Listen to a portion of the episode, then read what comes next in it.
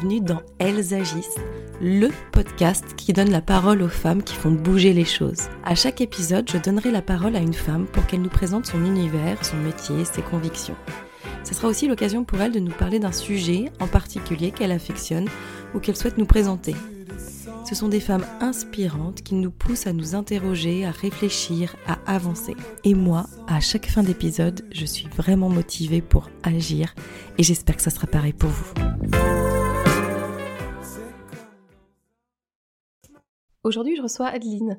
Adeline, c'est une coach, formatrice et conseillère bien-être pour professionnels euh, travaillant au sein d'organisations internationales à l'étranger. Elle a euh, été diplomate pour l'Union européenne et notamment en poste en Afrique de l'Ouest. C'était un souhait de sa part, elle souhaitait vraiment travailler de manière intense et à l'étranger, et elle avait vraiment vécu des situations à haut risque, euh, à fort danger, qui lui ont engendré euh, des symptômes de stress intenses. Le rythme est devenu trop élevé en devenant aussi maman, en créant sa famille, c'est une accumulation qui lui a entraîné vers ce nouveau poste et cette nouvelle façon de vivre, façon d'envisager la vie et surtout cette volonté intrinsèque de partager sa vie avec le bien-être. Je vous laisse découvrir Adeline tout en douceur dans cet épisode d'Elles agissent. Bonne écoute.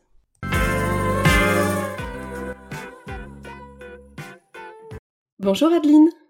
Bonjour je suis ravie de te recevoir à mon micro aujourd'hui. On parlait du froid, on tourne, on, enregistre cet mmh épisode euh, en pas en hiver, mais avec un froid hivernal. On parlait de nos voix et c'est vrai que quand on fait du podcast, la voix c'est un vrai outil. Hein. oui, merci. Je suis de l'autre côté parce que j'ai aussi mon propre podcast Pacify Human et euh, et effectivement, aujourd'hui, bah, le froid, mes cordes vocales, elles ont besoin d'être réchauffées. Donc peut-être que la voix va se transformer pendant l'interview. Mais voilà, en tout cas, je suis ravie. Merci pour l'invitation. Je suis ravie d'être ici.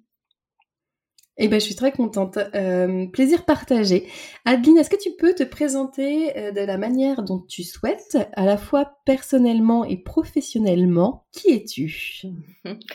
Alors, je suis Adeline, Adeline Torcol. Euh, bah, je suis en fait déjà française, ici expatriée depuis plus d'une quinzaine d'années à Bruxelles. Euh, en ayant, je me suis aussi expatriée en Afrique de l'Ouest, au Nigeria, pour le travail.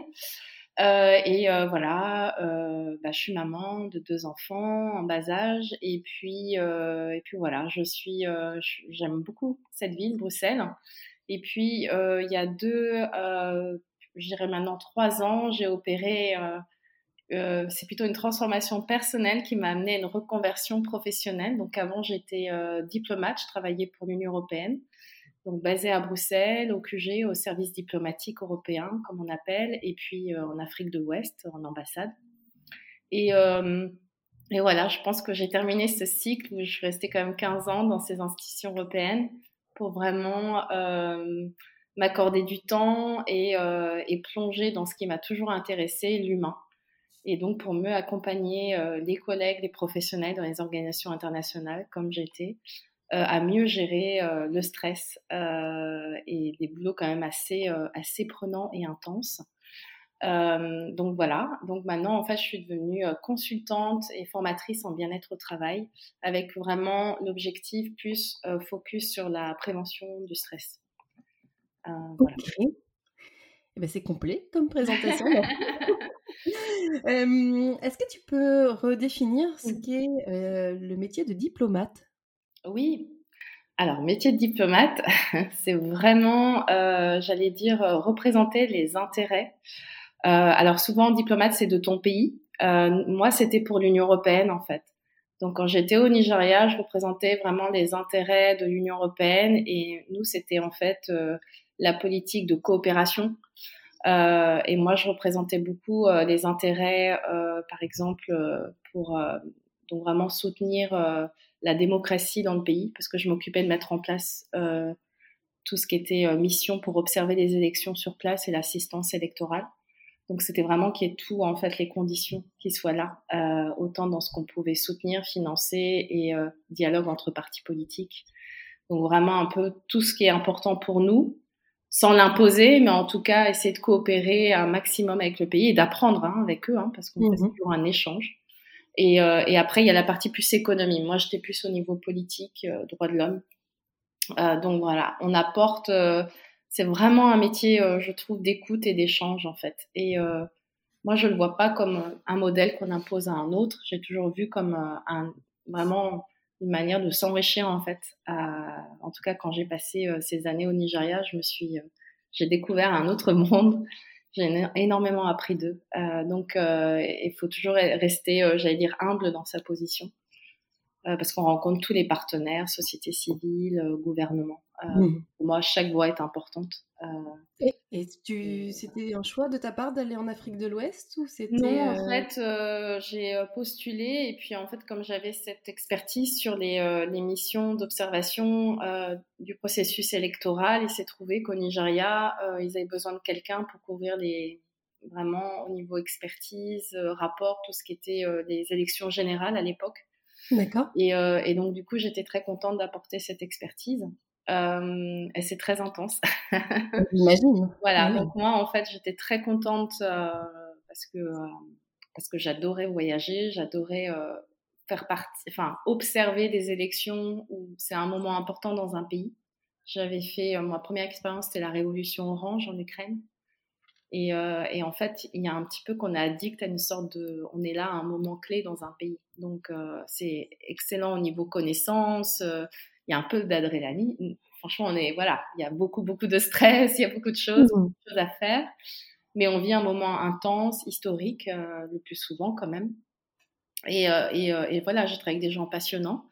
Sauf que moi, j'étais la personne qui n'arrêtait pas et qui courait un peu partout dans les réunions, des conférences. et en fait, j'étais pas du tout, j'étais complètement coupée de mon corps. Euh, donc, euh, au Nigeria, je pense que j'ai faire un épuisement professionnel. Euh, je ne savais pas à l'époque ce que c'était, le burn-out ou les symptômes de stress intense. Mais en tout cas, je me suis retrouvée batterie à plat quand, j'ai, quand je suis revenue en Europe. ça, c'est clair. D'où est venu, enfin, c'était peut-être déjà là, en fait, ce projet. que je fais actuellement, ça sommeillait déjà, mais j'étais complètement coupée de mon corps en fait. Je, voilà, j'étais tout à, tout à fait dans, ma, dans mon mental, comme on dit. ouais. Et ça, c'est quand même une sacrée épreuve, hein, après, parce que déjà, quand on s'en rend compte, quand on, on voit les séquelles et les, les conséquences sur notre mmh énergie, sur notre corps, toi, tu as réagi comment? Bah, en fait, c'était plusieurs étapes parce qu'en fait, je pense que moi, j'ai euh, pendant 2-3 ans, j'ai euh, accumulé en fait. Euh, mmh. donc, il y a le stress bien sûr ton environnement où voilà, tu as beaucoup de, choses à rendre, de, tu dois aller à beaucoup de réunions, c'est ça, diplomate aussi, tu dois être présent, euh, tu travailles le week-end.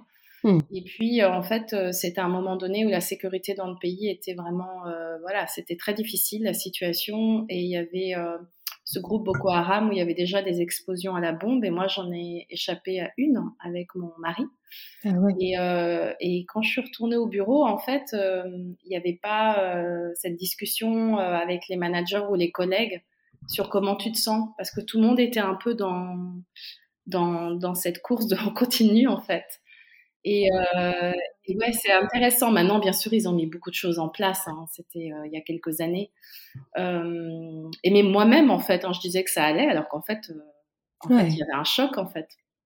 Et c'est qu'après, en fait, c'est, euh, je crois, vraiment quand je suis rentrée à Bruxelles, où j'ai eu vraiment tout ce, tout ce corps, en fait, qui avait, qui avait accumulé beaucoup, en fait, type de stress. bien sûr, ce que moi je produisais dans mes pensées, et puis l'environnement extérieur, avec aussi ses dangers que là, j'ai réalisé qu'en fait, euh, bah, j'avais somatisé beaucoup de choses. Euh, et, donc, ça a commencé par beaucoup d'inflammation euh, au, niveau de mon corps. Et, c'est vraiment par le yoga que j'ai commencé un peu à apporter de la douceur et de l'écoute de mon corps. Que le yoga que tu ne pratiquais pas avant ou que tu... Non, il est, venu, euh, il est venu, euh, donc j'ai eu euh, pendant, après quand je suis revenue à Bruxelles, c'était six ans au QG en fait, du service diplomatique. Et je crois que j'ai eu sept ou huit postes différents. J'ai fait mes deux enfants, donc c'était très intense. Ouais. une fois, il y a une collègue qui m'a dit T'es une superwoman. J'ai dit Mais non, pas du tout. Au contraire, euh, je, en fait, ça n'allait pas parce que j'avais pas encore trouvé euh, bah, ces outils pour être un peu en équilibre, en harmonie. Et en fait, je me suis mis, euh, j'ai senti là par contre que je voulais pas euh, refaire ce que j'avais fait au Nigeria, donc il y avait quand même une sagesse d'écouter et de ralentir. Et je me suis autorisée. Donc je commençais à la pause midi à aller à ce centre de yoga. Et petit à petit, c'est là où j'ai trouvé cette pratique de yoga Kundalini qui m'allait vraiment bien. Parce qu'il y a de la méditation, il y a du mouvement, euh, et puis il y a du chant. Moi, j'aime bien chanter. Je savais pas, j'ai découvert ça avec ces mantras. Et euh, je sens que j'étais vraiment bien, en fait, vraiment apaisée. Euh, ouais. J'ai beaucoup mieux, en fait. Euh, tu voyais les, les, euh, les, effets, pardon, tu voyais les effets de, de voilà, concrètement sur ton corps. Ouais. Et est-ce que ça a été le démarrage justement de ce changement de vie pro aussi? Oui, oui, parce oui. qu'après, je pense c'est comme tout, c'est un, c'est t'appuies sur un petit bouton, puis après Il y en a d'autres que tu as envie de tester là euh, ouais. et, euh, sur ce tableau de contrôle. Là, j'imagine, ah bah peut-être ça. Moi, comme je suis très curieuse, et en fait, je me suis dit que c'était toujours en moi en fait, sauf que je me l'autorisais pas. En fait. D'ailleurs, dans les formations que je donne, ça commence déjà par s'autoriser à prendre soin de soi en fait. Et ça, je crois que c'est toute une éducation, euh, beaucoup de choses à déconstruire. Hein. Petit à petit, euh, voilà, c'était un besoin que je voulais honorer. Et euh, la méditation, après, il y avait le Kundalini Yoga, mais j'avais besoin de méditer, ça me faisait vraiment du bien. Donc je l'ai fait avec des applications. Et puis jusqu'à faire un cycle euh, de méditation pleine conscience avec le programme de réduction de stress de John Kabat-Zinn sur 8 semaines. Okay. Mais à quel moment tu te dis, euh, je vais arrêter mon métier de de diplomate ou qui, ouais. qui avait l'air de te plaire quand même, même s'il était ouais. euh, devenu trop présent et euh, peut-être même oppressant. Mmh Mm -hmm. euh, à quel moment est-ce que est-ce qu'il y a eu un déclic? Est-ce que tu as eu c'était un cheminement plus long ouais. et jusqu'à quand passer le cap en fait? Bah, alors, je pense que mes deux grossesses, euh, surtout mon dernier, ça a été un peu euh, une prise de conscience que là, il fallait quand même. Euh, je pouvais mmh. plus continuer sur ce rythme. Il y a plusieurs choses en fait. Mmh. on a perdu quelqu'un de cher dans notre famille, donc je pense que là déjà, on donne un. Qu'est-ce que tu. Il y a un peu ces questions. comment tu vis ta vie Quel sens tu lui donnes Il y a quand même un peu. c'est philosophique, mais c'est quand même que ça te renvoie à ces questions. Et, et puis, il y avait toujours ce donc il y avait ça. Et puis euh, je pense que j'étais arrivée à la fin d'un cycle en fait, que je me rendais compte que j'apprenais plus. Enfin, j'ai pas dit qu'on a, mais que j'avais besoin d'un autre challenge en fait. Et j'avais mmh. envie de partir au bon moment, pas devenir cynique parce qu'en fait j'aimais beaucoup mon métier, c'est un très beau métier. Mais ce que, ce qui, comme en fait, euh, j'écoutais beaucoup les collègues qui avaient des situations similaires, il n'y avait pas d'outils pour gérer euh, tout ce stress ou ces émotions qui revenaient d'ambassade ou qui étaient au QG et je me suis dit mais en fait c'est ça qui m'intéresse. Va falloir là en fait tu sais que la méditation ton mental tu l'apaises et tu acceptes beaucoup plus la réalité. Enfin en tout cas tu vois dans quelle réalité tu es et tu vois aussi les limites et euh, qu'à un moment donné il faut peut-être prendre une décision. Donc j'ai ouais j'ai décidé d'arrêter. Euh, c'est pas facile non plus parce que c'est quand même un confort de vie, c'est euh, que tout était tracé quoi. Mais je me suis dit, c'est pas moi non plus et j'ai envie d'apporter, j'ai envie de me former. C'est pas, et en plus, quand, tu vois, quand tout, j'étais dans mon flow quand je faisais, euh, bah maintenant je me forme pour être enseignante de méditation de pleine conscience et je suis dans mon flow en fait.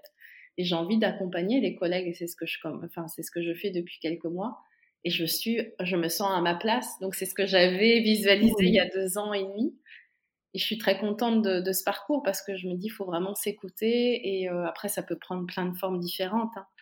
Mais j'avais vraiment envie, au fond de moi, de me dire, euh, je vais être au service de, de ces collègues, en tout cas des anciens collègues, et euh, dire, bah, en fait, de proposer, une invitation à proposer des outils.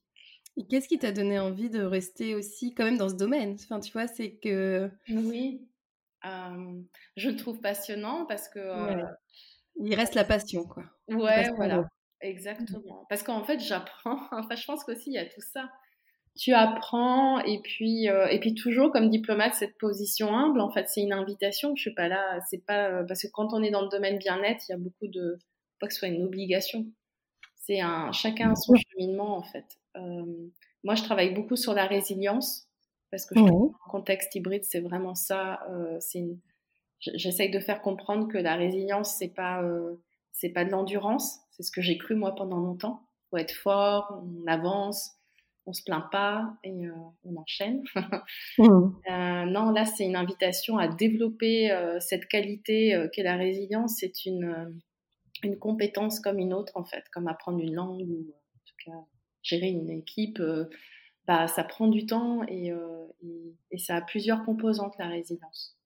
Donc, je leur apprends vraiment que c'est des techniques de relaxation, que tu, te, que tu vraiment cultives cette énergie.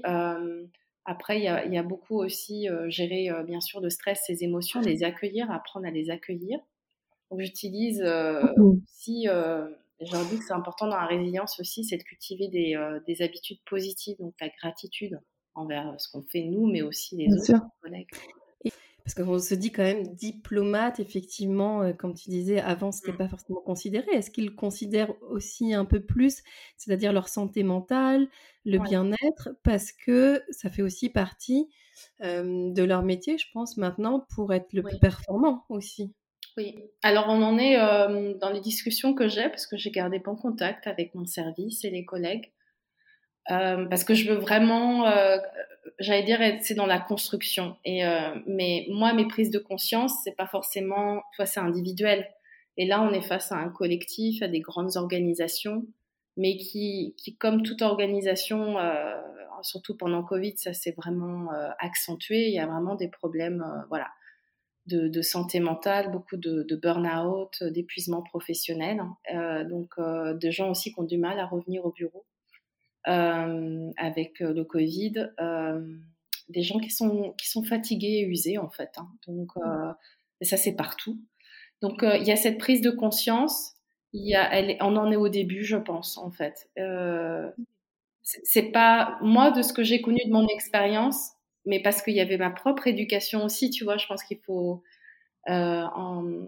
Mais c'était encore tabou de dire que ça allait pas. Euh, et même dans, parce que j'ai interviewé pour mon podcast des humanitaires, euh, et aussi disait que bah, c'était encore tabou, euh, même s'il y a beaucoup de choses qui sont mises en place. Donc, tu dois travailler au niveau individuel et collectif. Mais je pense qu'on en est, il y a une prise de conscience qui se fait.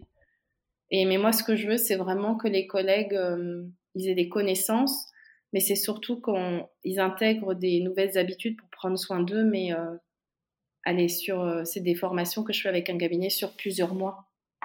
Euh, il y a bien sûr sur une journée où tu peux éveiller, faire une prise de conscience, mais après ça se travaille en fait. Je sais pas pour ce que tu en penses, mais c'est oui, ça peut. C'est euh... plus plus tu vas en profondeur dans le mmh. sujet, plus tu auras des, des, outils et, des possibilités de mettre en place des choses sur du long terme. Mais est-ce que tu penses qu'ils mmh, seront plus performants en ayant ce type de formation? Oui, parce qu'en fait, à partir du moment où tu prends un temps de connexion avec toi, par exemple, tu es, es, un manager, on fait aussi avec des managers, tu prends un temps de connexion avec toi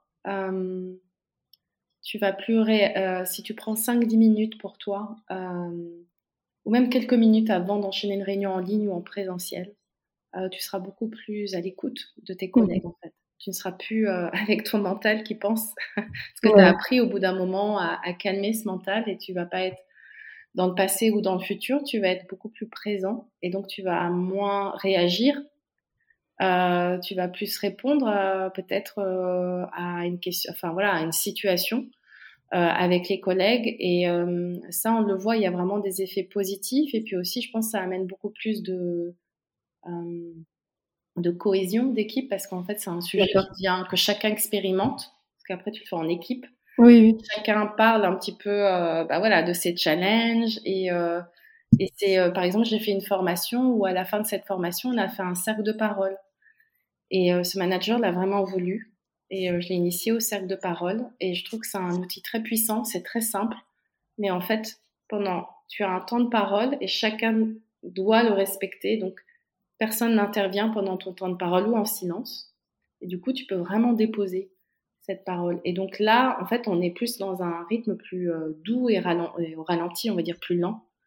Et ça permet vraiment au manager de prendre le pouls de, de chaque membre de son équipe. Et puis lui est au même niveau en fait. Mmh Lui aussi peut dire en fait, ben, là c'est peut-être un moment difficile. donc c'est, je pense que non, c'est très bénéfique pour la personne, le collègue, enfin l'équipe, c'est créer du lien en fait. Ben oui, bien sûr. Et puis on est plus créatif aussi. Enfin moi je sais pas, mais c'est enfin c'est aussi plus de créativité, plus de. En fait on se dit on est humain quoi. Point. Mmh on a mmh tous voilà. Moi, je dis quand il y a une formation, vous laissez de côté votre chapeau de manager ou de, diplomate ou conseiller ou voilà manager, project officer, enfin voilà chargé de telle et telle question importante.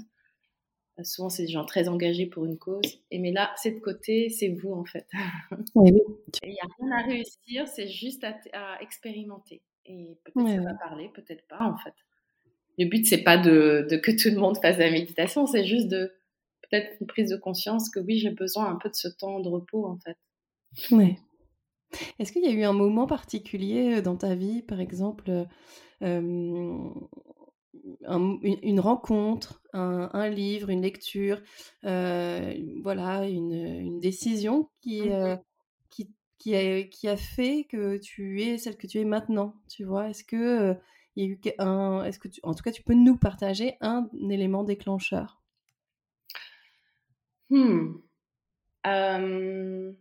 Ouais, alors des lectures, il y en a eu plein parce que du coup, depuis trois ans, c'est beaucoup de développement personnel qui sont accumulé sur ma, ma table de chevet. Euh, il y a eu des conférences euh, en Belgique, il y a le mouvement Émergence, donc à base méditation pleine conscience, ils organisent des conférences et il y avait Thomas dans, dans Senbourg, donc tout ce qui est sur communication non violente, il a fait un livre qui est voilà sur la, euh, ah, je sais plus le titre, euh, il y a le mot paix dedans. D'accord. En gros, c'est voilà cultiver sa paix intérieure pour voilà avoir de, des relations pour euh, plus en paix avec les autres et puis avec, aussi avec la nature, avec l'environnement. Et ça, c'était dans les lectures, j'ai beaucoup aimé. Euh, après, moi, je pense qu'un élément déclencheur, c'est que euh, la vie t'envoie des, situations pas toujours évidentes à gérer. Et, moi, en fait, bah voilà, dans la vie, c'est que là, d'un coup, j'ai dû devenir proche aidante. Et ça, en fait, euh, ben, quelque part, euh, j'ai connecté avec euh, qui j'étais, en fait. Je suis dans, je suis dans le soin, en fait. Mmh Donc, ce soin que je donne dans ma vie personnelle, la personne qu'on a besoin, et puis autour, bien sûr, hein, ben, en fait, m'a fait réaliser que je dois prendre soin de moi. Enfin, je dois. Je l'enlève, ça. C'est important de prendre soin de moi. Je dois honorer ça. Parce que je pense que c'est une question de garder une fréquence d'énergie haute, quoi. Enfin, vraiment pour le rayonner auprès des gens que tu aimes et qui ont besoin de plus de soutien, on va dire.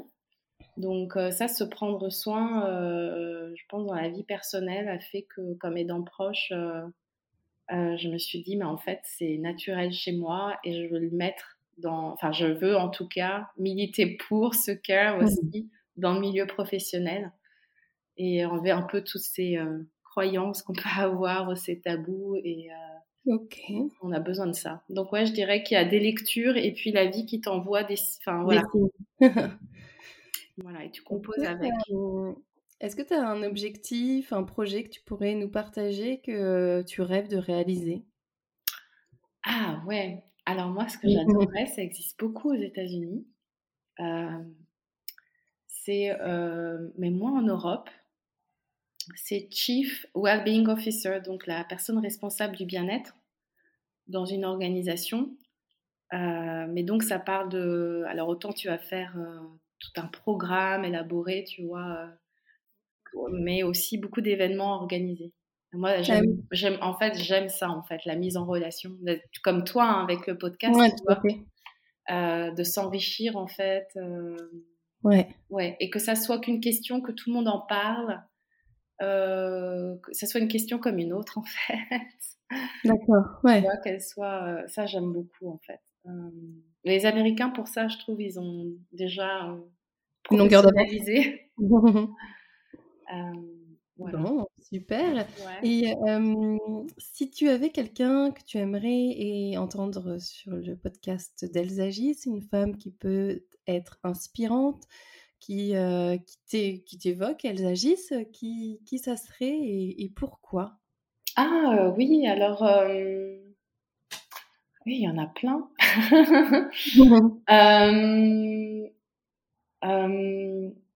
oui, il y en a plein. Bah, je dirais ah mais tu vois, je suis en train de lire un, un livre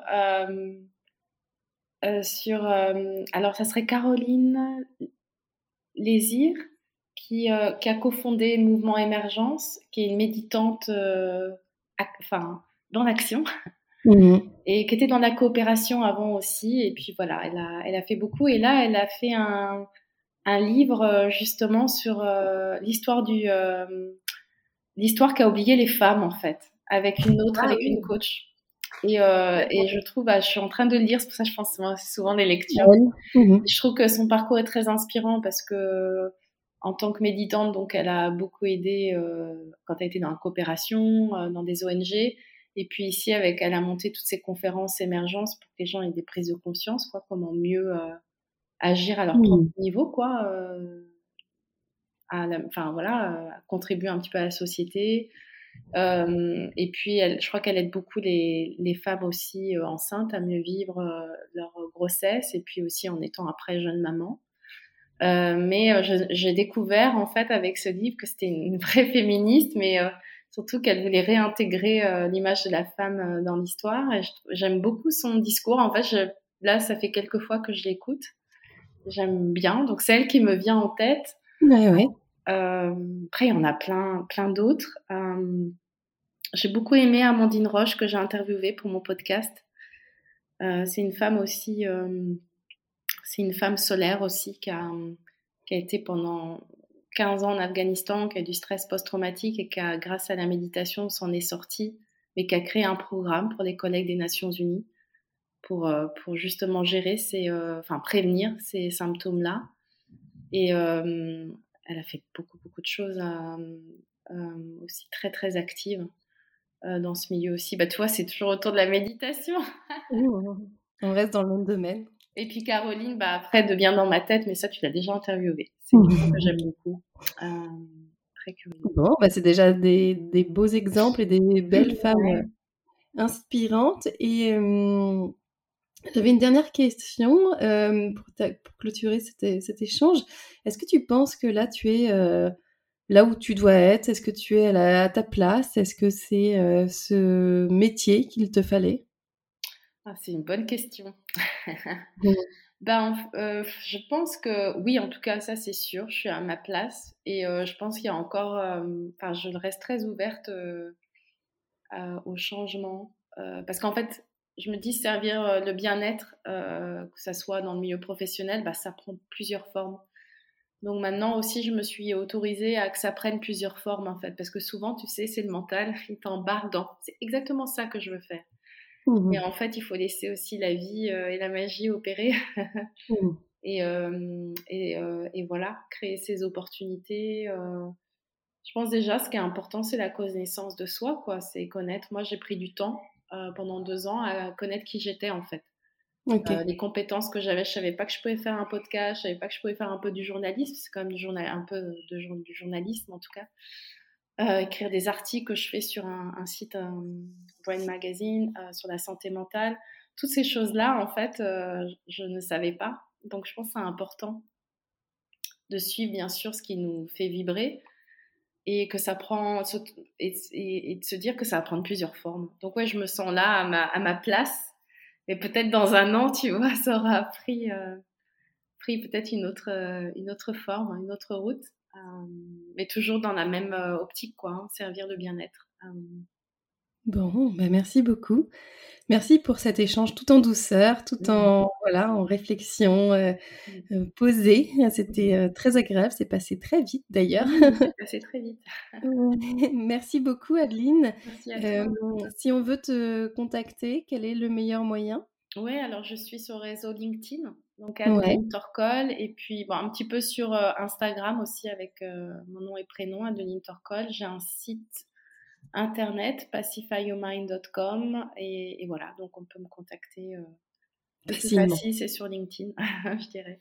Bon, bah, c'est noté. Merci beaucoup, Adeline. Très bonne journée. À, à très bientôt. Très belle journée. Au revoir. Merci. J'espère que cet épisode vous a plu. Merci d'avoir pris le temps de l'écouter. Et n'hésitez pas, si vous avez aimé, à le partager, à le commenter, à faire vivre la communauté Elsagis. Je vous retrouve très vite pour un nouvel épisode. Et n'oubliez pas que des lives sont aussi disponibles sur mon compte Instagram emily.b et que vous pouvez aussi retrouver toutes les informations de l'épisode sur le site du podcast www.elsagis.com. À très bientôt!